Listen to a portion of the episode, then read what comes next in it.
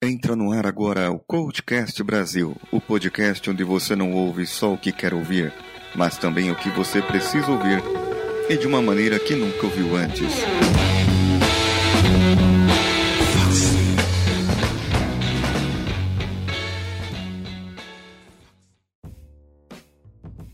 Todos os dias temos oportunidades, não é mesmo?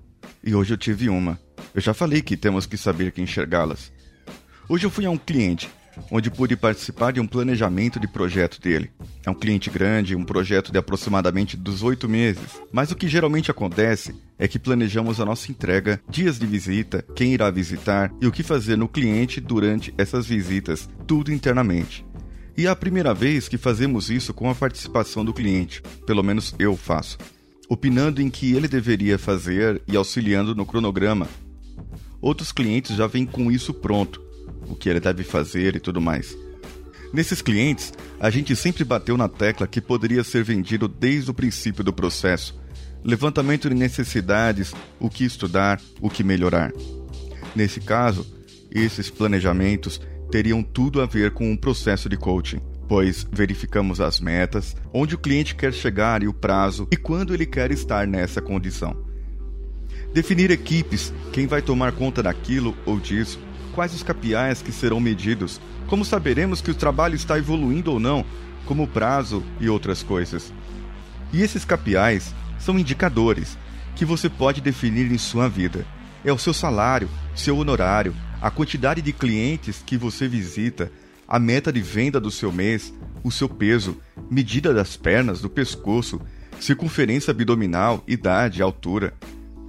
E quando você define seus KPIs, deve ir atrás da execução e executar o que planejou, as pessoas que irão monitorar. Mas às vezes esquece algumas variáveis. E quando você mede, verifica os resultados e detecta que não está dando certo, que não está atingindo o objetivo que queria para aquele momento. Isto é, você definiu tudo, mas não consegue identificar se falta empenho da autodireção, se falta capacitação das pessoas, se há algum erro na execução e como corrigir aquele erro, como suprir essa necessidade. O que você vai fazer se alguém das equipes que você estará gerenciando dentro do projeto ficar doente? Qual a saída para não defasar o andamento? Se a metodologia que você aplicou era errada, qual o seu plano B para suprir essa parte? Para mitigar essas consequências, esses erros, aquilo que era para ser feito de um jeito e foi feito de outra maneira, ou não deu certo o que era para ser feito. Pois é, muitas vezes não planejamos o plano B, malemar fazemos um plano A. Pior que não executar o que planejou é não fazer um planejamento. Já sai para execução, vai lá e faz.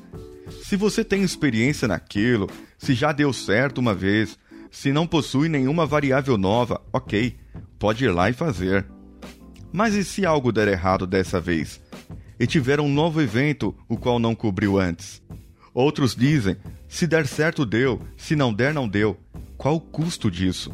Quanto custará a não execução de um projeto ou algo que quer para um prazo determinado em dinheiro? E em pessoas? Isto é, qual a sensação que as pessoas terão de você após esse fracasso? Aconselho a planejar, fazendo um papel aqui de aconselhador e não de coach. Então planeje, simplesmente planeje. Leve em considerações todas as variáveis que possam estar envolvidas nesse processo. Invista um tempo nisso e seque o que poderia fazer se acontecer algo errado e teria assim um planejamento perfeito. Senão, terás uma nova experiência, a do fracasso porque digo que você deveria planejar o A e o B? Um exemplo é o casamento. Você planejou se casar, ser feliz ao lado de uma pessoa para o resto da vida, segundo a tradição de nossa cultura. Você não previu que não ia dar certo, ou que ia acontecer algo que iria acabar o amor, a paixão, o tesão pela pessoa. Mas sabemos que o casamento, falando rápido sobre relacionamentos, não termina de uma hora para outra ele vem terminando e chega uma hora que não dá mais. Preste atenção nos sintomas e tente consertar onde está errando. Mas então, não deu certo. O seu plano A não saiu direito e como fazer agora? Como trabalhar essa situação? Como enxergar isso de uma maneira diferente? Você planejou tantas coisas durante o ano passado, emagrecer, ganhar mais dinheiro, ter uma melhor posição na empresa e até agora nada deu certo. Nada saiu do jeito que você queria. Veja, estou assumindo aqui que você fez o planejamento e executou, e dizendo que algo pode ter dado errado nisso. E qual era o seu plano B? Como corrigiu a sua rota? Como fez para que desse certo de uma maneira ou outra?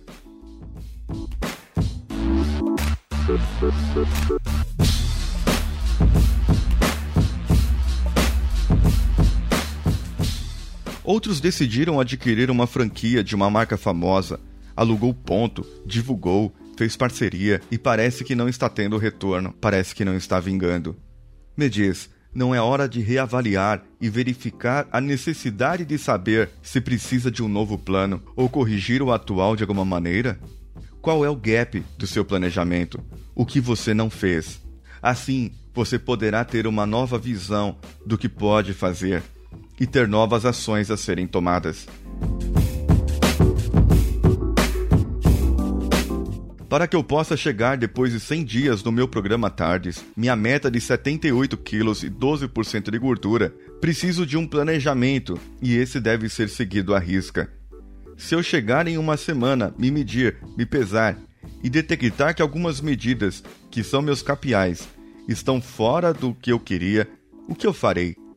Terei que traçar uma nova rota, uma outra rota, para que possa ir de encontro ao meu objetivo. Às vezes é preciso sim abrir mão de algo, como prazo, ou adaptar algo na vida e fazer de outro jeito, mas sempre com foco no objetivo principal. Hoje os exercícios foram executados com sucesso e vamos rumo ao objetivo.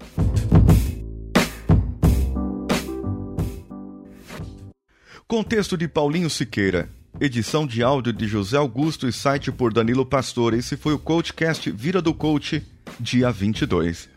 Mande seu comentário, feedback, opinião, que podemos mudar ou não, para o e-mail contato@coachcast.com.br ou mantenha contato através do Twitter, o arroba coachcastbr. Também estamos no Facebook e no Instagram. Procure por nós em CoachCastBR.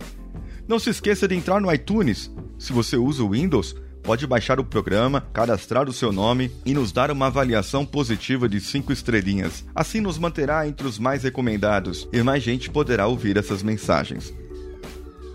Em seguida temos o spot do podcast Conversa Nerd Geek.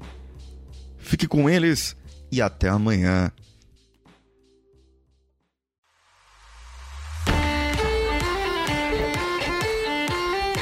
Saudações nerds, aqui quem fala é o Douglas, o host do Conversa Nerd Geek, e todo dia 10 e 25 de cada mês você vai escutar a minha voz por aí. Aqui é a Karen Sfarelli e no Conversa Nerd Geek você vai ouvir sobre livros, quadrinhos, desenhos e animes. E não venha me dizer que são a mesma coisa. Eu sou Fabiana Murren e também falamos sobre tecnologia, ciências e séries que eu adoro. Aqui quem fala é Léo Oliveira e aqui você também irá encontrar filmes, jogos, profissões e muito mais, como por exemplo tocar baixo no banheiro, né? Ah, eu sou o Petro Davi, o estagiário que fica servindo café para esse pessoal. Abraços. Tudo isso e muito mais você encontra no nosso site www.culturanerdegeek.com.br. É isso aí, tá esperando o quê?